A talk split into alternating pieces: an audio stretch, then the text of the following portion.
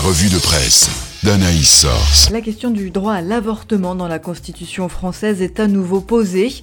Cette fois, c'est à l'initiative de la France insoumise, avec le soutien du parti présidentiel, reconnaît la Croix, qui indique que la proposition de loi a été adoptée en commission par les députés.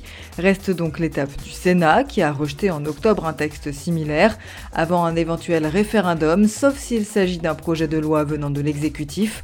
La Croix rappelle que tout viendrait de la potentielle remise en cause du droit à l'avortement aux États-Unis la base, sujet phare de la campagne des élections de mi-mandat selon Famille Chrétienne, qui se demande le poids réel qu'il a pu peser dans les résultats.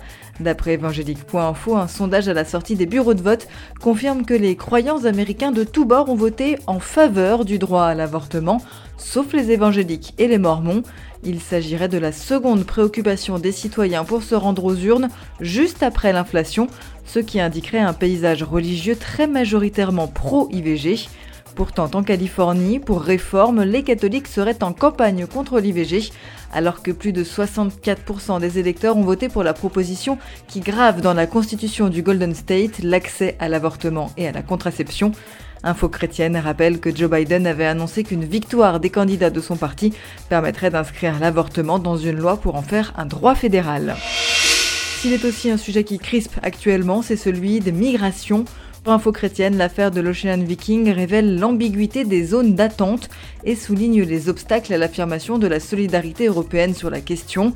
D'ailleurs, la Croix précise que l'accord trouvé entre la France et le Royaume-Uni lundi donne plus de moyens pour les contrôles, pas pour les secours.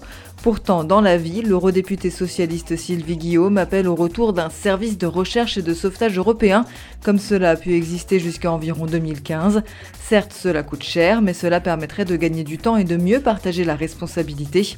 Elle se montre aussi prudente vis-à-vis de l'immigration choisie envisagée dans le nouveau projet de loi sur l'immigration du gouvernement français, quand la CIMAD, citée dans Réforme, s'annonce elle plutôt particulièrement vigilante à ce sujet.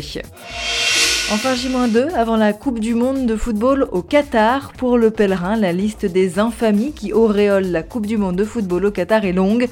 Des milliers de travailleurs migrants morts sur les chantiers des stades, de forts soupçons de corruption lors de l'attribution, un manque d'hôtels obligeant à transporter chaque jour en avion des fans logeant dans les pays du Golfe voisins, le tout dans des stades climatisés et dans un pays qui n'a aucune tradition footballistique, ajoute famille chrétienne.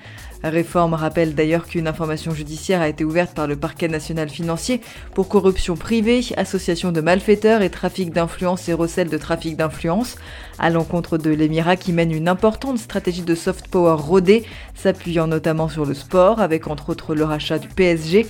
Autant de raisons de susciter l'indignation jusque dans les rangs des supporters qu'on cède la vie. Si l'hebdo se demande à l'heure des appels au boycott, faut-il séparer le foot du business qu'il est devenu? La Croix s'interroge surtout sur le rôle des joueurs. Quelle prise de position peut-on réellement attendre des sportifs alors que ce ne sont que des mômes pour un journaliste cité dans Le Pèlerin?